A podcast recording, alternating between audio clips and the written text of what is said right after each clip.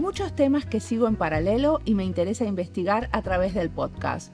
Uno en particular es el ecosistema del diseño.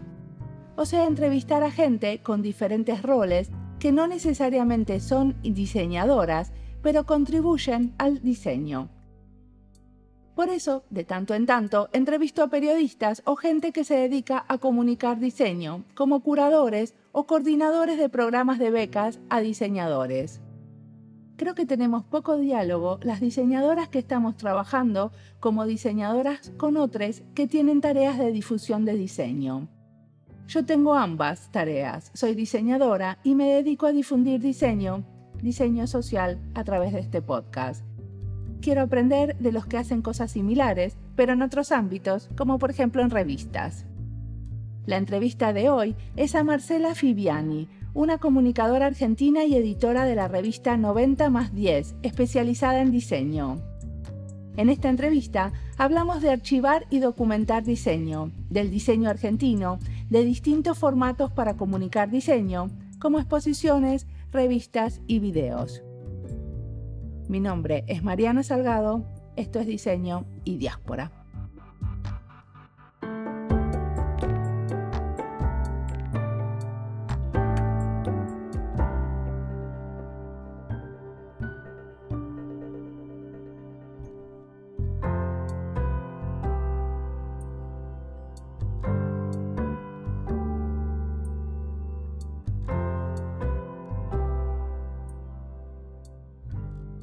Soy Marcela Fibiani, eh, soy de Buenos Aires, Argentina, eh, soy escenógrafa por la Universidad Nacional del Arte. En 2004, junto con Gonzalo Fargas, fundamos la revista 90 más 10, especializada en diseño, que se editó en papel entre el 2004 y el 2016. Eh, y a partir de ahí, casi como que la sigo yo, online y en las redes. En paralelo también hicimos, tuvimos una agencia que es 90 más 10 ideas, donde hicimos eh, eventos y eventos para marcas sobre todo, eventos de marketing, que también es otra pata que me gusta, también he hecho ambientaciones para locales, un poco como linkeando eh, la escenografía con el diseño, eh, siempre tratando de incorporar diseño argentino en mis ambientaciones. Y después también el año pasado estuve un poco con, eh, colaborando con Fundación IDA, Investigación en Diseño Argentino, ayudándolos con la comunicación. Estuve un poco más de un año. Y bueno, y este año ya sigo con 90 más 10 nada más. Perfecto. Contame, ¿qué es IDA? IDA es, eh, bueno, es una fundación que ya tiene nueve años y que investiga sobre diseño argentino y el año pasado puntualmente estuvimos en un proyecto que se llama Épica, que repasa los eh, últimos 100 años de diseño argentino. Así que estuvimos como revolviendo en el pasado eh, un poco la parte histórica, un poco el diseño, atravesando todas las disciplinas del diseño. Fue súper interesante. ¿Y tienen en cuenta a los argentinos en la diáspora cuando piensan en el diseño argentino? Sí, es un tema ese, ¿no? Porque a veces eh, el diseño que se hace afuera por argentinos sigue siendo argentino, porque, no sé, este, cada país lo considera como que es de su país, ¿no? Eh, pero bueno, nosotros lo consideramos argentino. Muy bien. ¿Y, es difícil recuperar las experiencias de los diseñadores en la diáspora? Yo creo que no. Es medio mito eso. te lo digo desde 90 más 10, ¿no? Que siempre dice, ay, ¿cómo lograste entrevistar a tal o cual? Siempre se puede. A veces es tan fácil como mandar un mail y te conectás, ¿no? Totalmente. Y esta fundación también investiga como áreas de diseño emergente del estilo de diseño futuros, diseño en transición, diseño de políticas públicas, o se dedica al diseño tradicional. Yo creo que abarca un poco de todo, todo lo que... La búsqueda es como más bien cronológica y también eh, hay mucho contemporáneo, viste que hay fundaciones que se dedican siempre a lo que ya está establecido, pero sí, sí, sí, digamos, mi tema no es la investigación, lo mío es la comunicación de lo que se investiga. Y llegamos a ese proyecto y después yo ya no sé, no sé en qué andan ellos ahora. Eh, pero es súper interesante, porque aparte es algo inédito. Perfecto. Bueno, contame de la revista. ¿De qué se trata esta revista? La revista, bueno, la arrancamos en el 2004 y la idea fue, nosotros resumíamos como revista de diseño por ponerle un título, ¿no? Pero nosotros veíamos que como que el diseño estaba en todo, nosotros no venimos del diseño, eh, bueno, yo vengo de la escenografía, Gonzalo, que es mi socio y mi marido hoy en día, eh, él viene del marketing, aunque también le encanta el diseño y también estudió diseño gráfico y publicidad. nosotros queríamos hablar como el diseño en la vida diaria que, atraviesa la vida de todas las personas, no es como que queríamos hablarle al público específico, ¿no? En ese momento existían otras revistas, no sé, eh, tipográfica, que eran eh, como muy de nicho, y bueno, nosotros queríamos llegar a, todo el mundo. Y bueno, y tuvimos la suerte que como que nos empezaron a considerar eh, las empresas y las marcas como que éramos una revista de tendencias. Entonces empezamos, eh, formábamos parte del circuito de las revistas que se conseguían en los kioscos, en las librerías, como éramos una revista más del montón. Y eso creo que, bueno, se mantuvo medio hasta ahora. A pesar de que tenemos un público red de nicho, también nos sigue la gente que se dedica a cualquier otra cosa y que está interesada en el diseño. Pero dejaron de hacerla en papel, la pasaron completamente a digital. Sí. Pero es una revista que se compra. O sea, ahora no, ¿no? Ahora es, gratis, online, pero en su momento sí, se compraba. Era una revista tipo, eh, no sé, al estilo wallpaper, si se quiere, aunque no éramos wallpaper. Pero bueno, siempre el comentario era qué buen papel, lo que para mí era como una, que me clavaban una daga, porque para mí lo importante de la revista era el contenido, ¿no? Más que, el papel y la calidad de imagen y la encuadernación y todo eso. Totalmente. Y bueno, pero supongo que tener esta revista hace como casi 20 años, ¿no? Eh, o van a ser 18, em, te hizo como poder entrevistar y conocer un montón de proyectos de diseño a lo largo de estas décadas. ¿Qué aprendiste? Total. Y mucha gente que en su momento se dedicaba al diseño y después cambió de rumbo totalmente. Eso está bueno también.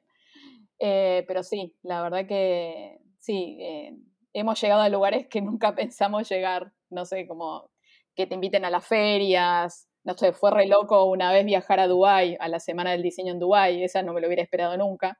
¿Y qué cosas te interesaron más de todas estas cosas que hiciste y que documentaste a través de la revista? ¿De qué cosas te gustaría hablar? Contame algún proyecto. A mí como buena escenógrafa lo que me gusta es el detrás de escena, me gusta el back. ¿El proceso de diseño, decís? Sí, todo lo que pasa antes de que salga a la luz. Así que bueno, justamente ahora estoy en, un periodo que estoy haciendo una serie de entrevistas que las hago en video, que voy a los talleres, un poco también como para salir de la época de pandemia, que hice mucha entrevista online, eh, entonces tenía ganas de, ir a los lugares y ver físicamente a la gente. Entonces, no sé, poder ir a los talleres, poder ver eh, las herramientas, cómo trabajan, cómo se organizan, qué hay arriba del escritorio, todo eso me encanta. Que a veces, bueno, no está directamente relacionado con el diseño, pero creo que eso es lo más lindo. Y como, incluso hablar de cualquier cosa, pero hablar con la gente creativa, eso es lo que más me interesa. ¿Y qué descubriste durante estas entrevistas en video? ¿Hay algo del hacer del diseñador que te llamó especialmente la atención? Bueno, me causa mucha gracia que siempre cuando voy todos me dicen de que ordenaron y limpiaron, ¿no? Antes de que yo llegara. Entonces, digo, trato de imaginarme ese mismo espacio, digamos, desordenado y, con todo tirado. No, no les decís, no ordenes antes. sí, pero me parece que no se animan a tanto. Igual siempre les digo, ¿no? Que lo mío no es tan riguroso. O sea, me gusta que como que la entrevista sea una charla y no sea que voy con el cuestionario perfecto, con mis 10 preguntas y eso e, es en otros momentos, ¿no? Y pero después lo editas el video, o sea, filmas mucho y lo, lo, editas y sacas un video de cuán, cuán largos son estos videos. Tiene que durar menos de un minuto. no, siempre lo hago con voz, con voz en off.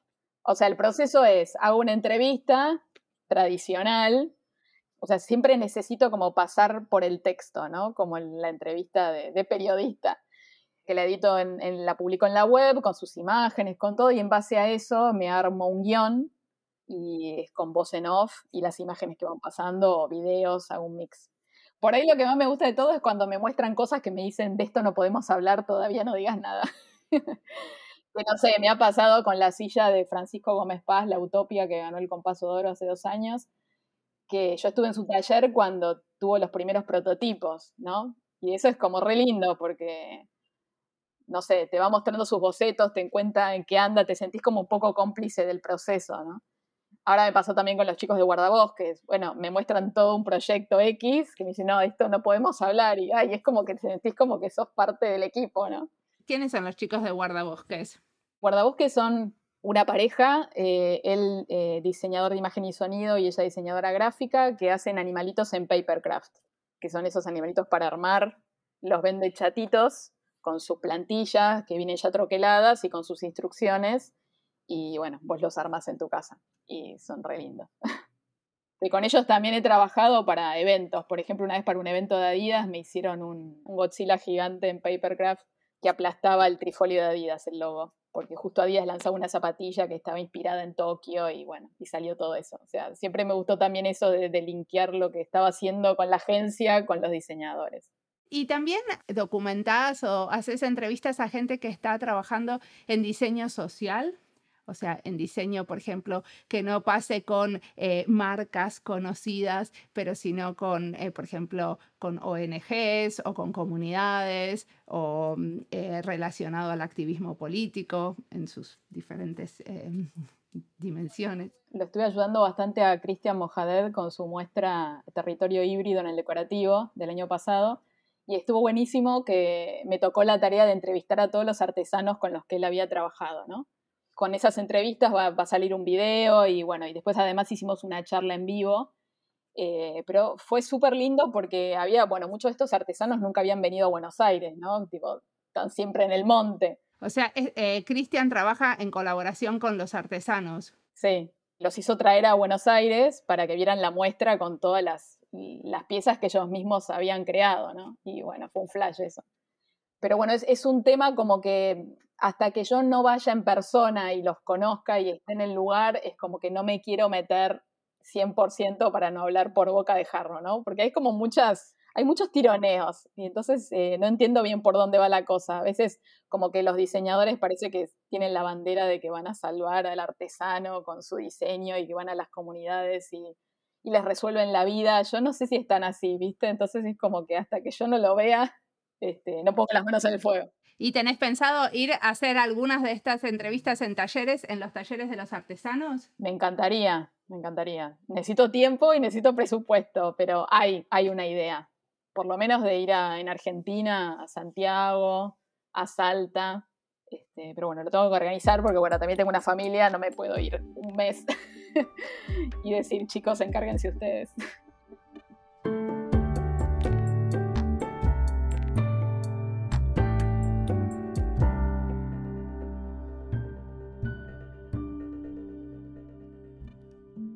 Esta entrevista es parte de las listas Comunicar Diseño, Argentina y Diseño. Las listas las encuentran en nuestra nueva página web. Ahora es más fácil navegar entre las entrevistas porque nos tomamos el trabajo de etiquetar con cuidado cada episodio de nuevo. Y siempre se pueden comunicar conmigo si están buscando algo especial que les interese y no lo encuentran. Con Marcela hablamos de documentar diseño del archivo de su publicación, la revista 90 más 10, y para mí siempre documentar con cuidado es fundamental.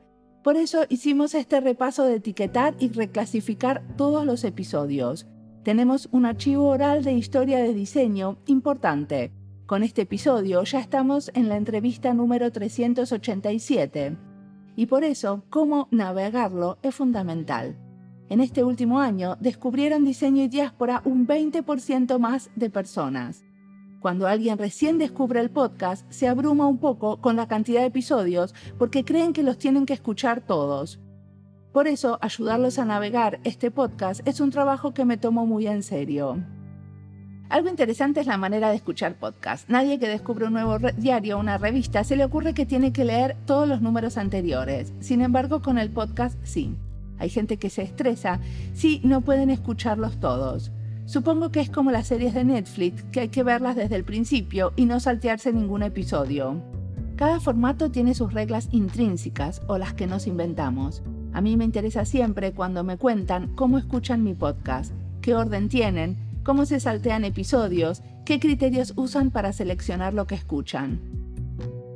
Ahora sigamos escuchando a Marcela, que tiene mucho más para contarnos.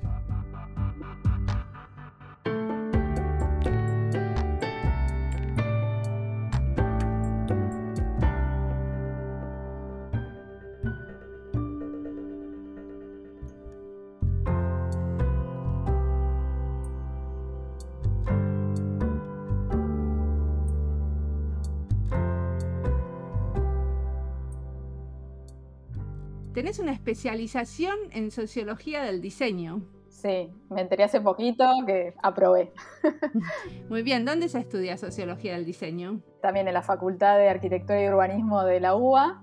La hice online, que bueno, fue la posibilidad que me dio la pandemia, porque la verdad que es una carrera que siempre la quería hacer, pero si hubiera tenido que ir en forma presencial, o sea, nunca la hubiera terminado, porque es bastante sacrificada de, bueno, el hecho ya de ir hasta la facultad que queda lejos, pero bueno, hacerla online, la verdad que fue una, una ventaja buenísima.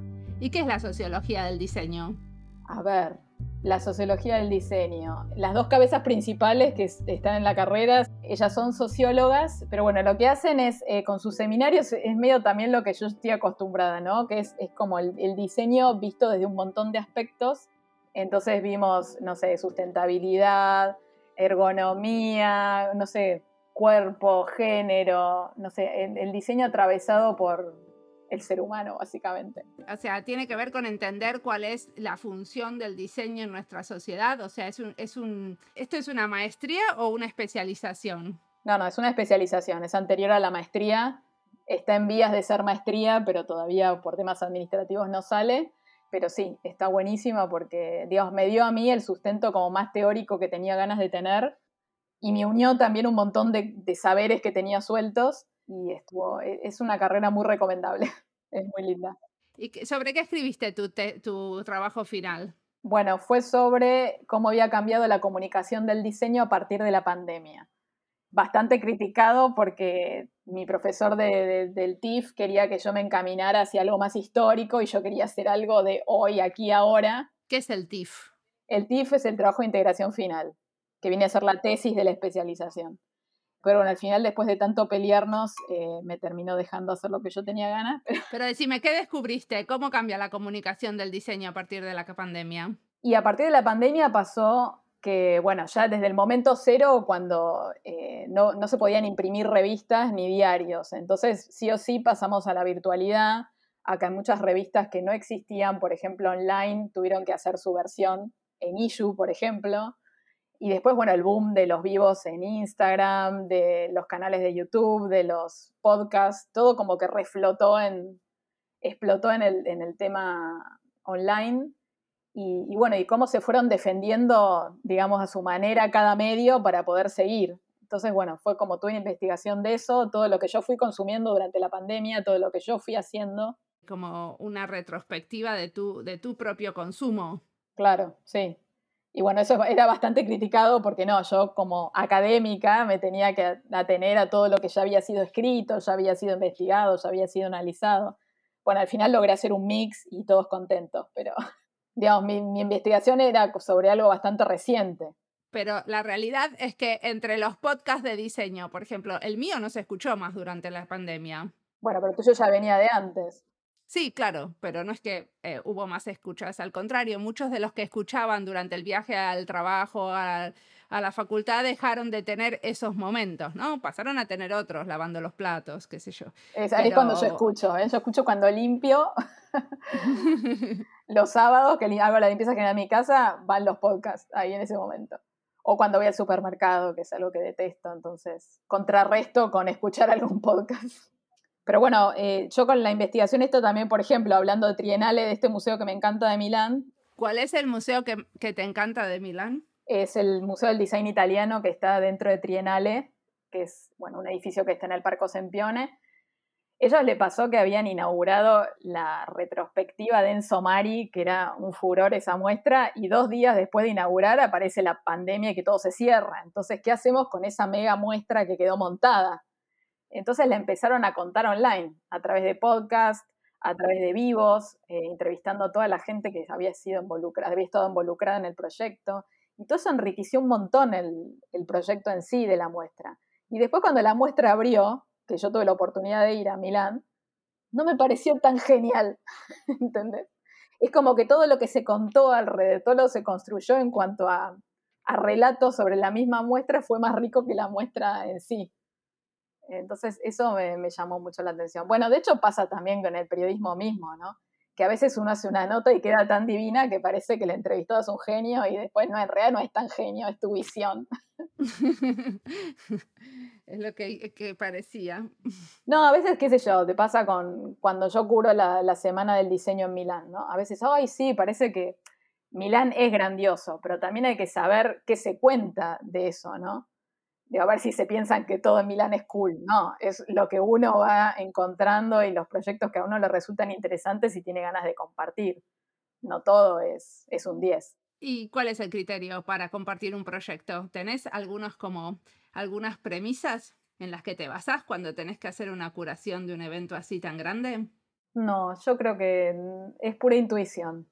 Generalmente no me equivoco, pero yo creo que debe tener que ver con una cosa de, acumulación, de que uno ya vio tanto que te das cuenta que está bueno y que no. No sé, no, no sé si hay un método, yo creo que no. Sí, hay que, hay que ir a todo, porque a veces, viste, está como que no, no vayas a tal lado porque, no sé, incluso en los pabellones que, que son de todas cosas doradas, el pabellón, por ejemplo, de, muebles modernos, que por ahí jamás en tu vida lo tendrías en tu casa, ni, ni, es algo que voy a publicar en 90 más 10, pero eh, hay veces que está bueno ver otras cosas. Entonces, no sé, no descarto nada. Pero cuando decís que curás la semana del diseño en Milán, es que elegís algunos proyectos que se exponen durante esa semana. Sí. Y para elegir esos proyectos, vos pensás que es pura intuición. Sí, pero intuición más mezcla de lo que uno, digamos, de, lo que uno ya fue acumulando con los años, pero no sé, es que no, no es que tengo una lista que tiene que cumplir con todo esto. Y, pero bueno, igual es una exposición internacional, ¿no? Que podés elegir entre, entre propuestas de todo el mundo, en principio. Sí, sí, sí, y es una locura. Bueno, de hecho, el año pasado había inaugurado una muestra, por primera vez se hizo, se llama Alcoba, que es todo sobre diseño más bien artesanal y piezas únicas que sé que era increíble, pero quedaba un poco más como alejado del centro y había que dedicarle un día entero, cosa que yo no tenía en mi agenda, así que lo tuve que sacrificar, pero sé por otras colegas, por ejemplo, lo cubrió Luján Cambariere y era excelente. Eh, pero no porque yo no lo haya mostrado, no quiere decir que no me pareciera genial. Digamos, a veces también son las posibilidades de cada uno, ¿no? ¿Qué te parece que estuvo pasando en estos años con el diseño argentino? ¿Cuál fue la evolución? Tenemos un diseño cada vez más sensible en cuanto al tema de la ecología y lo sustentable. Estamos avanzando en términos de cómo entendemos la colaboración eh, interdisciplinaria. ¿Qué es lo que está pasando en el diseño argentino que puedas como rescatar? Sí, yo creo que sí. Bueno, el tema de la sustentabilidad ya es como, no sé, algo que tiene que estar por default, ¿no? Es como que ya se piensa solamente en ese sentido y, las colaboraciones también, también lo veo, bueno, esto con los artesanos es, muy notable, con las cooperativas, todo lo que surge a partir del reciclaje. Hay mucho de accesorios, mucho anteojos, mucha eh, joyería contemporánea. Eso me parece súper interesante. Me gustaría que acompañara un poco más la industria, pero bueno, eso es un tema también bastante político en Argentina. ¿Que vos decís que no están los diseñadores trabajando en la industria? Y hay muy poco, todavía cuesta. Es algo que todavía creo que no se termina de entender 100% los beneficios de tener un diseñador y si encima le vamos a decir al empresario que tiene que pensar interdisciplinariamente y ya es como que me parece que es complicarles la vida, pero de a poco va a pasar. Y los diseñadores y diseñadoras están cada vez trabajando más en el sector público, por lo menos como yo he visto a muchos de ellos, y también en ONGs. ¿Eso lo, ves que es algo que está como creciendo o es una visión que tengo yo porque justamente eh, los busco especialmente? Sí, yo creo que sí. Está el grupo este, hay Futura, de las chicas que trabajan. Sí, hay varios, hay varios colectivos y diseñadores que trabajan en ese sentido. Eh, yo creo que también hay mucha intención, pero también es como que en Argentina también está el hecho de que no tenemos las necesidades básicas satisfechas. Entonces, me parece que también, por, por otro lado, digo, mucha gente que todavía tiene que trabajar de cosas que no le gusta para poder mínimamente después hacer cosas que le gustan. No sé, es, es una construcción. Yo creo que es de a poco, que se ha logrado mucho y que hay que seguir. ¿Y qué cosas, por ejemplo, a vos te gustaría entrar y probar y hacer en el futuro que todavía no probaste?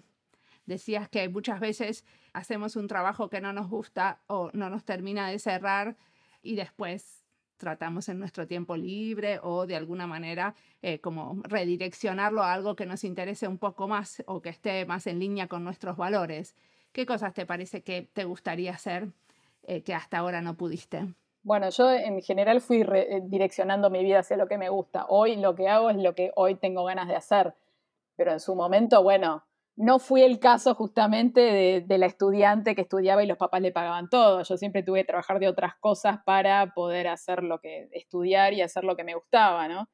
Eh, igual no reniego de eso porque en definitiva todo eso que hice que parecía que no tenía nada que ver, en algún punto tuvo que ver y me ayudó. Pero bueno, eso se da en un montón de gente, ¿no? Que incluso las personas hoy en día estudiar acá diseño, aunque vayas a la FADU y no pagues una cuota, lo que tenés que gastar de materiales es infernal. Y si no te los procuras vos o no tenés a alguien que te los procure, digamos, lo veo muy complicado.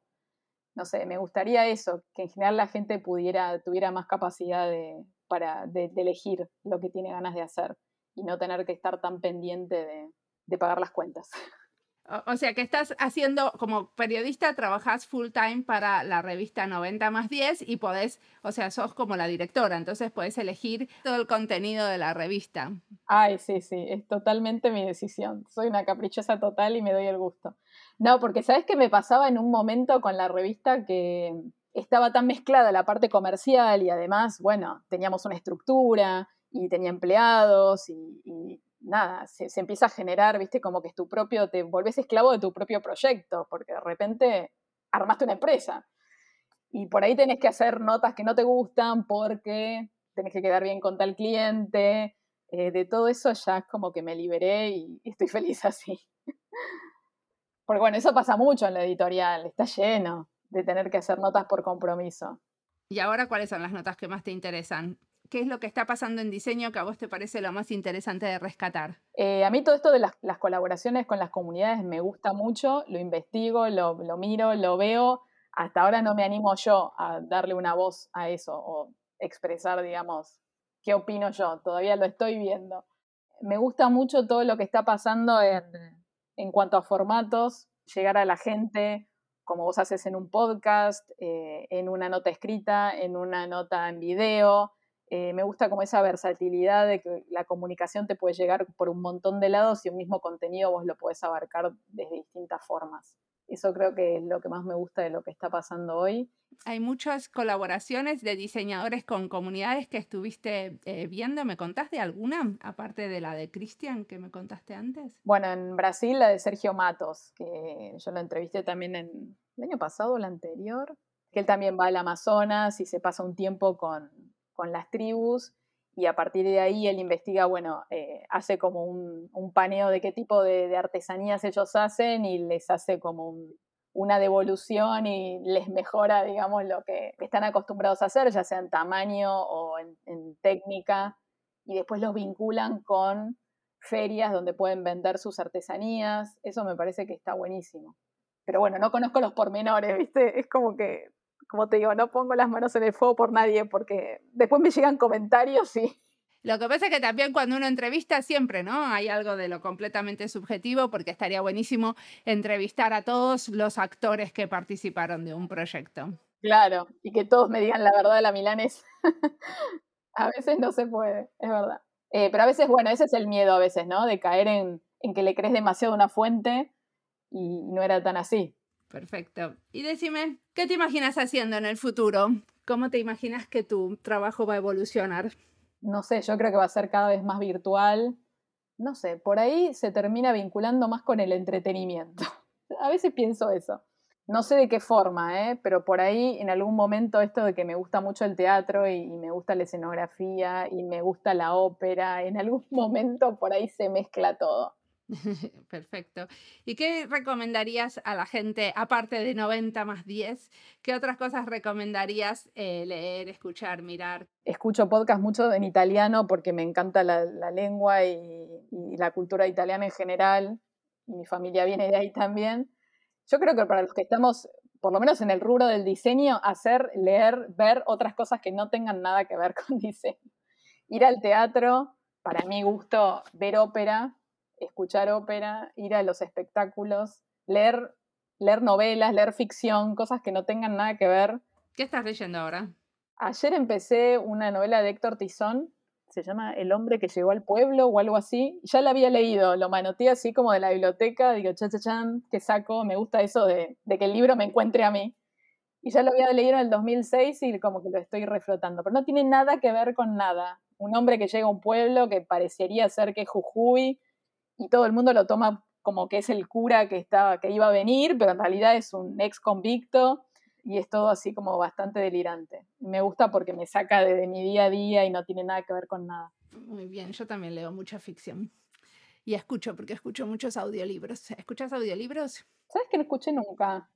Hablando de formatos. Bueno, me, me, gusta mucho el radioteatro, así que me imagino que debe ser una cosa, ¿no? Por el estilo. Sí, ¿dónde escuchas radioteatro? Ahora no, lo escuchaba con mi abuela en radio en AM. Pero bueno, tiene un poco que ver con en los podcasts. Hay muchos podcasts que son bastante ficcionados o, por ahí que son documentales, medio documentales. ¿Y qué nos recomendás de eso? Bueno, ahora estoy escuchando uno que se llama, pero es re específico, Quisifal Italia, que es todo sobre la historia italiana que tiene, me encanta porque tiene textuales de, la gente que vivió en determinadas épocas, sacan audios de, es bien periodístico, sacan audios de, no sé, de, discursos, de políticos, eh, me gusta todo eso, me gustan las documentales también.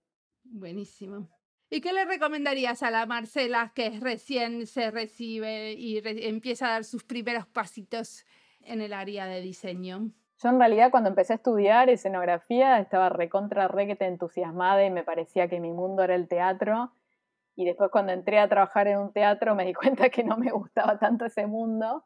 Por ahí eh, trataría de no haberle hecho tanto caso al mandato, ¿viste? Porque yo era la nena perfecta que estudiaba, trabajaba y, no traía ningún problema a casa. Me hubiera arriesgado más en hacer lo que quería antes, en vez de haber esperado tanto. Pero igual también sirvió porque trabajé en algo que nada que ver, pero hoy en día esa gente que conocí en ese momento está muy presente y forma parte de mi vida actual, así que tampoco me quejo. Muy bien, bueno, muchísimas gracias por la entrevista.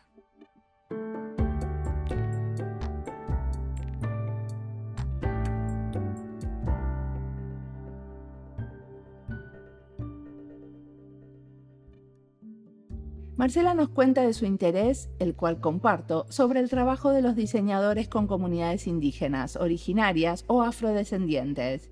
Ella nos habla de exposiciones. Hace poco editamos un libro, Diseño y Territorio, con las entrevistas que más nos gustaron documentando el trabajo de diseñadores con comunidades. Este libro lo encuentran en nuestra página web de manera gratuita. El libro es una manera de investigar, poner en diálogo trabajos diferentes de gente en diferentes lugares del mundo que colaboran con comunidades. Creo que hay mucho que aprender de esta colaboración y de este acompañamiento. Incluso los que no trabajamos con comunidades indígenas, sino con gente diversa en grupos interdisciplinarios, podemos entender mejor y habitar las diferencias, aprender del otro y valorar lo distinto. Muchas veces cuando entrevisto gente con la que no estoy de acuerdo y me animo a preguntar y crear un poco de fricción en la entrevista, contrastando lo que dicen con lo que pienso, me doy cuenta de la complejidad de un tema y entiendo más esa mirada del otro. Una cosa que me llama la atención es que cada país quiere poner el acento en el suyo, en documentar su propio diseño. Y tenemos bastante pocos foros y documentación, más regional e internacional. Un espacio así, por ejemplo, es Diconexiones, que es una red en español, una página web y un portal dedicada a compartir información y experiencias relacionadas con el diseño de objetos, productos y artefactos. Hay espacios así, sí, pero no suficientes. Sigue habiendo una mirada anglosajona, europeísta del diseño, una mirada muy nacionalista, y más entrevistas, exposiciones, videos y archivos que representen el diseño en la región o internacionalmente, pero en castellano, nos favorecerían. Brindo por una documentación diversa que contemple diferentes formatos y diferentes idiomas. Como siempre, la música del podcast es de Antonio Zimmerman, el diseño de sonido es de Julián Pereira. Este podcast está publicado con licencia creativa común con atribuciones. Esto fue Diseño y Diáspora. Pueden seguirnos en nuestras redes sociales en YouTube, Instagram y Twitter o visitar nuestra nueva página web diseñoydiaspora.org. No olviden recomendarnos. Nos escuchamos en la próxima.